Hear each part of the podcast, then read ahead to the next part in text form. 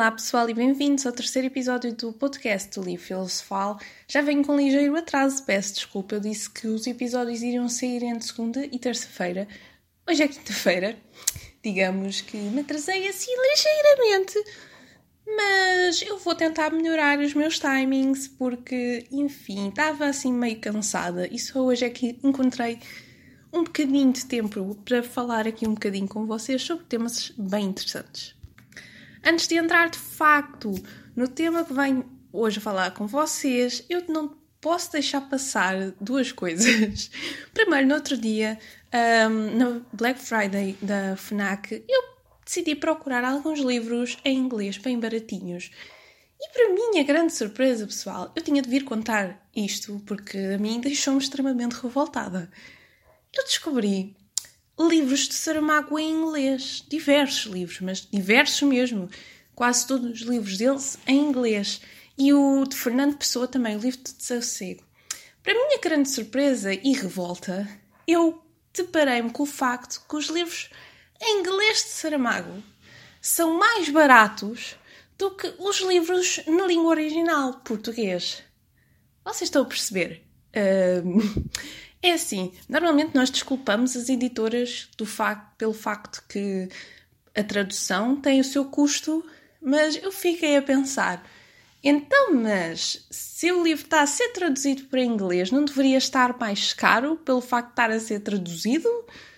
É que os livros vocês não estão bem a ver, eram livros a 8, 9 euros. Isto não era com promoção, era o livro no seu preço original. E eu fiquei extremamente chateada pelo facto que nós não somos bons para nós próprios. Realmente, em Portugal, a leitura é elitizada e faz com que as pessoas deixem de ler pelo facto dos livros serem tão absurdamente caros, até aqueles que são de facto escritos cá.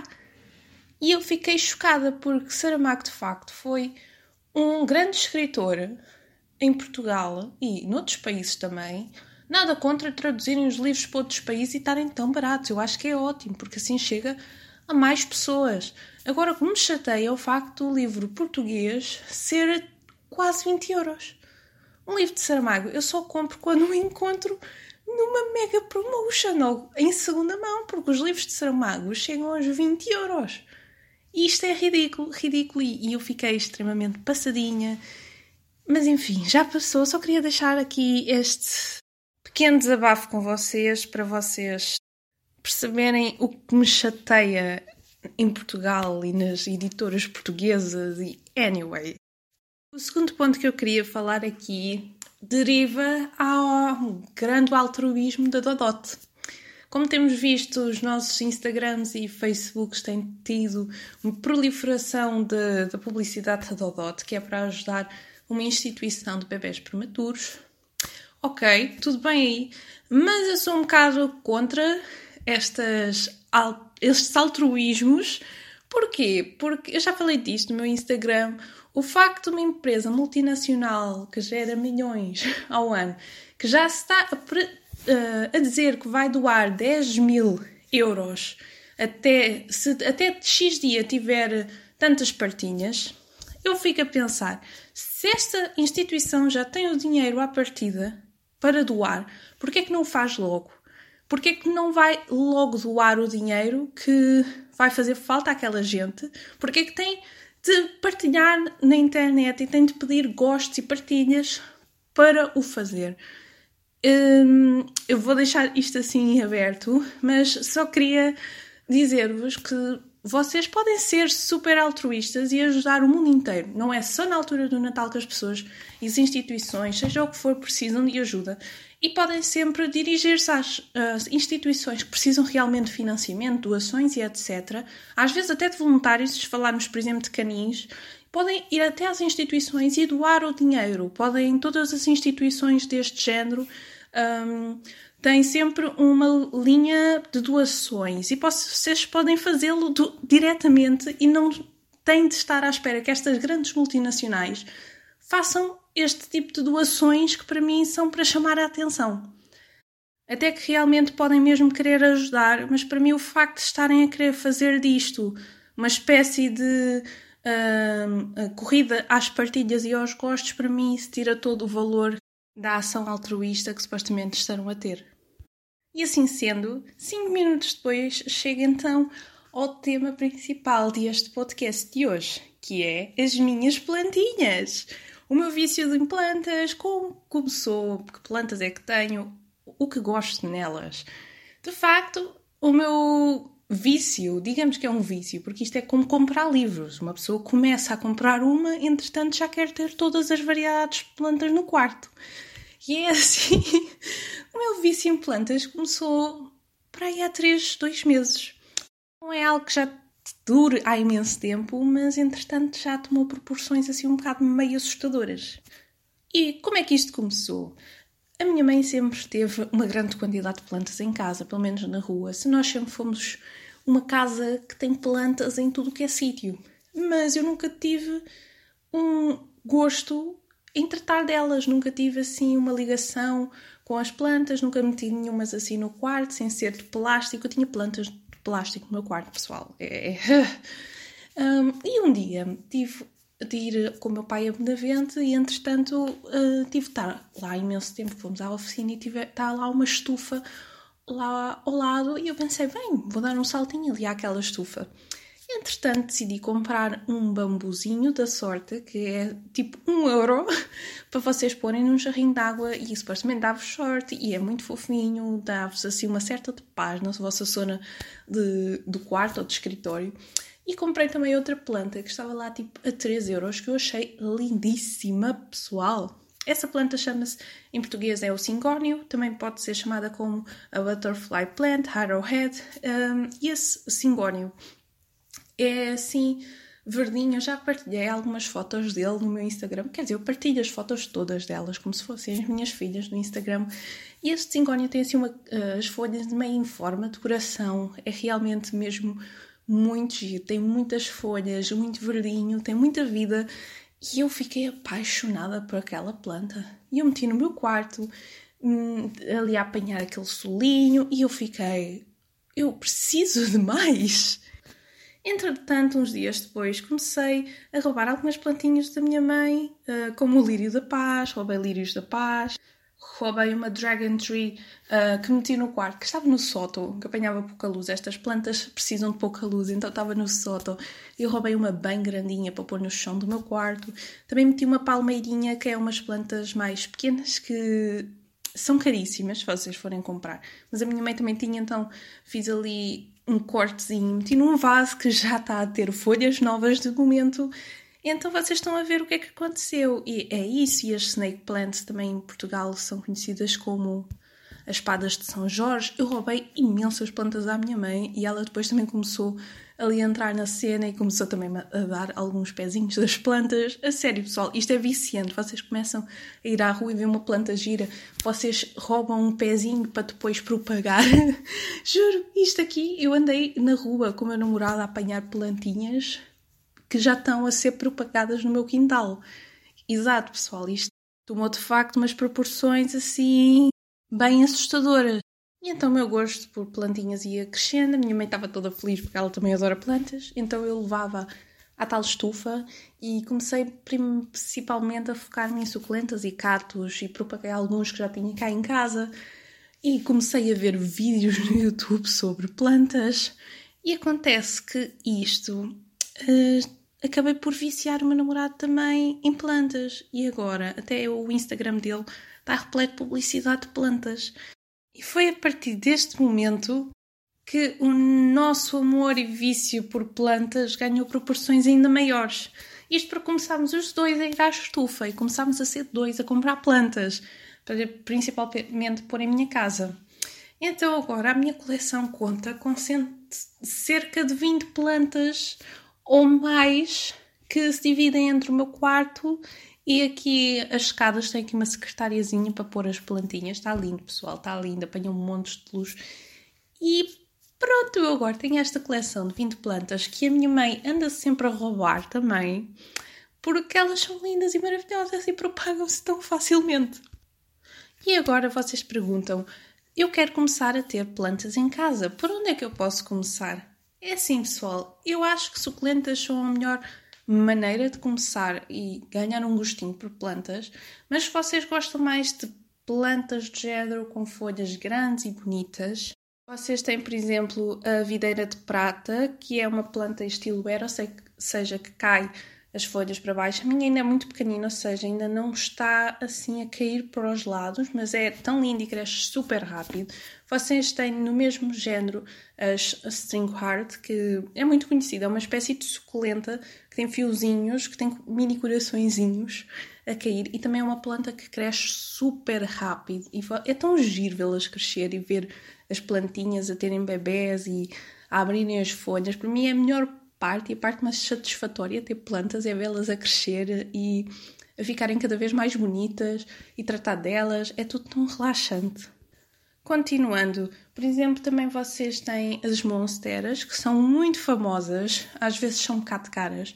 Uh, nós temos cá em casa uma monstera deliciosa, que é a costela de Adão, mas ainda é muito novinha, ou seja, ainda não tem os cortes nas folhas. Também tem a monstera mínima, que é parecida, já tem os cortes nas folhas, mas é assim uma folha muito mais firme comparado com, uma, uh, com a costela de Adão. E são fáceis de tratar, gostam de umidade, gostam de sol, mas não gostam de sol direto. Tem então também o lírio da paz, que eu acho uma planta super bonita e é engraçado vê-la crescer. Uh, é raro uh, conseguir ter cá em Campos uma, uma lírio da paz com flor, mas as folhas também são muito bonitas e são fáceis de tratar. O cingónio que eu falei anteriormente, para mim é das melhores plantas porque desde que a tenho nunca perdeu uma folha, está super viçosa, sempre linda. Para mim é das minhas favoritas. Esta aqui eu acabo sempre me esquecer de, dela, porque ela está ali um, pendurada na minha janela e é, é, tão fácil de tratar. E eu trato tanto, tão pouco dela, porque realmente ela mantém-se bonita e a terra não fica seca muito depressa, que é o chifre de veado. Para mim é uma planta tão bonita e diferente. Por exemplo, há muitas que em vez de vasos são postas em, por exemplo, tábuas de madeira e depois faz ali uma espécie de mostela qualquer e elas ficam lá coladas. E isso, para regar normalmente têm de ser postas debaixo d'água. Mas, por exemplo, a minha está num vaso, está pendurada na janela. Eu raramente tenho de regar porque aquilo mantém-se úmido durante muito tempo. Elas gostam de umidade, basta borrifar de vez em quando. É uma planta mesmo bonita. E vocês não vão acreditar, mas eu comprei esta planta, que é um, um bocado rara, na, no Aldi, 6 euros, que vem já com um vasinho e um macramé. Enfim, isto depois começa-se a fazer umas descobertas fantásticas dos melhores sítios para comprar plantas. Dos piores sítios para comprar plantas é de facto o continente, porque raramente encontro uma planta em bom estado no continente. E sou eu que as ponho normalmente nas mesas, mas ela já vem em mau estado dos próprios fornecedores, o que é chato, muito chato.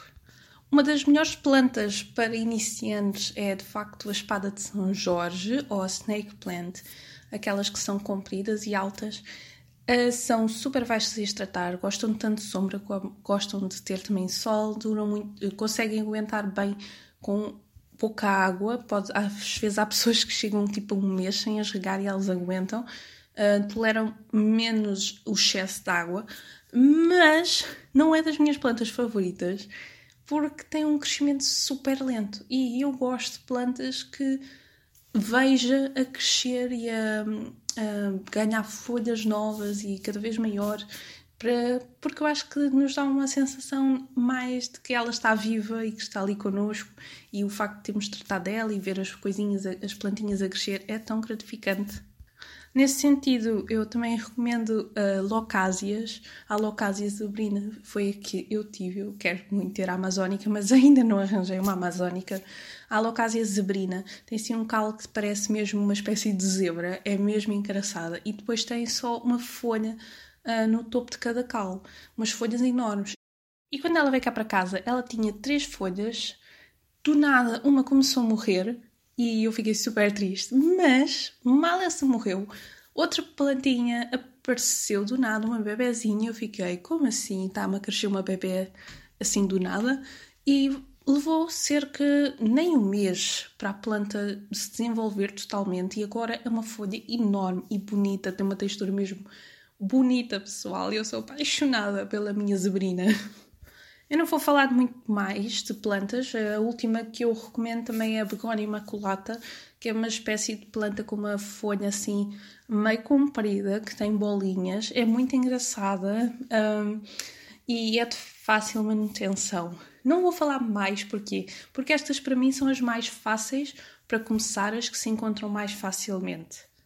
Eu acho que para quem quer entrar no mundo das plantas também tem de ter em mente que é preciso conhecer o espaço que tem para as meter e perceber já alguma coisa das plantas antes, às vezes, de comprar, porque não vale a pena estarmos a comprar uma planta que nos pede imensa luz solar se o sítio que realmente a queremos meter tem muita sombra. E há plantas que realmente resistem bem à sombra. A maior parte das plantas que eu tenho são plantas de interior e são plantas que eu comprei especificamente pelo facto de serem plantas de sombra, meia sombra. E hoje em dia isto é tão fácil de saber. Podemos pensar, ah, mas eu não sei como é que hei de começar, o que é que hei de escolher. Hoje em dia existem montes de youtubers que falam de plantas como existem booktubers a falarem de livros. Existe mesmo um, um todo um universo sobre plantas que eu desconhecia que me veio dar várias dicas de como começar, o que fazer em certas situações.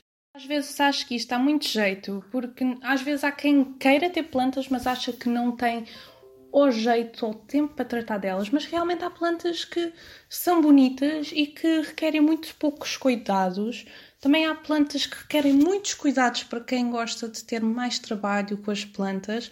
Há toda uma variedade e todo um mundo de plantas que vocês podem conhecer e eu acho que é um bocado como ter animais de estimação para alguém que não tem tanto tempo disponível, se calhar, para um animal mais independente como um gato. Para alguém que quer um animal mais afet, afetuoso ou afetivo, como é que se diz? Eu não sei. Se calhar arranjar um cão. Para quem não quer estes animais tão grandes, um coelho. Mas as plantas são assim. Vocês podem, se pesquisarem, conseguem encontrar uma planta que se liga a vocês e que, que vocês consigam tratar dela. Isto para quem realmente tem curiosidade em plantas e em cuidar de plantas, não é? Porque, claro, nem toda a gente gosta de plantas ou gosta de cuidar de plantas. Se ter plantas em casa, ou mais especificamente no quarto, como no meu caso, se tem benefícios, tem imensos. Eu, pessoalmente, no meu caso, eu sou asmática e sinto que desde tenho mais plantas no quarto, que já não uso tantas vezes a minha bomba, já não tenho mais ataques da peneia durante a noite e para mim isso é uma mais-valia, porque a minha saúde está a melhorar, em termos de respiração, está a melhorar imenso. Além disso, também alivia imenso o meu stress. Quando não tenho nada para fazer, meto-me a olhar para as plantas, tratar delas é relaxante e faz-me pensar noutro assunto que não aquele que me estava a chatear à partida. Algumas dicas que vos deixo é de facto verem alguns vídeos sobre as plantas, pesquisarem um bocadinho sobre as plantas antes de terem. Se comprarem uma planta e não sabem qual é o nome, normalmente vem nos vasos, na, no Plant Passport, mas também há uma aplicação que eu uso que é o Plant Leaf, que aquilo tira uma foto e aparece-vos a um, probabilidade de qual é a planta que vocês têm Outra dica é não se enganem com os vasos. Os vasos com buracos são sempre mil vezes melhores que os vasos decorativos sem buracos, porque muitas plantas morrem desta maneira. E nem sempre as folhas estarem secas e castanhas é sinónimo da planta estar hum, com pouca água. Normalmente pode ser excesso de água também. É assim que muitas vezes as plantas acabam também por morrer, porque nós vemos as folhas secas e a primeira coisa que fazemos é regar mais. Mas não, também pode ser um sintoma de excesso de água. Para regar, o que normalmente aconselho é meterem o dedo na terra 1, 2 centímetros de profundidade e perceberem se a terra está úmida ou se já está seca. Só se, estar, se estiver seca é que vocês vão voltar a regar, porque há muitas plantas que gostam de estar úmidas, mas não há nenhuma que goste de estar com excesso de água. Normalmente é isso que faz com que as uh, raízes fiquem podres e elas acabem por morrer. Para finalizar, visto que isto é um podcast livrólico e hoje pouco ou nada falei de livros, um, vou recomendar-vos um livro excelente e que eu uso e o meu namorado também para tratar de plantas de interior, que se chama exatamente Como Não Matar Plantas de Interior da Verónica Perles. Perles. Este livro está disponível em português e em inglês e é ótimo. Ele tem ilustrações, ele tem imensas plantas que Eu tenho quase todas as minhas plantas nesse livro. Um, e aquilo explica sempre o que é que vocês podem fazer, se a planta tiver X sintomas, o que é que poderá ser, o que é que vocês podem fazer. O livro é fantástico e, além dos vídeos de YouTube que eu tenho visto, tem sido a base de todo o conhecimento que eu tenho das plantas. Tem várias espécies, o que é que elas precisam ou não. Até é bom para vocês escolherem o tipo de plantas que querem ter em casa. Tem as plantas de interior para sombra, para locais mais ensolarados. E é um livro que tem tanta, tanta, tanta informação, até para diversas espécies, espécies que vocês já conhecem, mas nunca pensariam que era assim que tratava, para plantas que vocês nunca viram na vossa vida e que ficam com curiosidade. Mas realmente é um livro que eu recomendo para quem quer realmente saber mais sobre plantas, para quem tem plantas, mas está, estão sempre a morrer, que era o meu caso no início. Uh, e é um ótimo livro. Acho que o livro costuma estar entre os 11 12 euros, penso eu, e eu recomendo imenso. Como não matar plantas de interior? Pesquisem o livro, procurem, comprem em inglês ou em português, seja como for, é o salva-vidas das vossas plantinhas. Visto que hoje já falei imenso e sinto que me embaralhei toda aqui na minha conversa, peço desculpa para quem esteve a ouvir este podcast e não se sente de facto nenhuma ligação com plantas ou interesse por plantas, mas foi um vídeo que muita gente já me tinha pedido para falar algum, um bocadinho sobre as plantas, alguns cuidados, as plantas que eu tenho, mas uh, se quiserem saber mais, falem comigo no livro Filosofal, no meu Instagram, para eu vos mandar ou fotos das plantas que eu uh, referi, ou se quiserem mais algumas dicas ou livros ou vídeos que queiram ver e que eu vos possa recomendar. Obrigado por ficarem a ouvir durante 21 minutos aqui a Isa a falar. Espero que tenham gostado e até uma próxima, pessoal. Fiquem bem!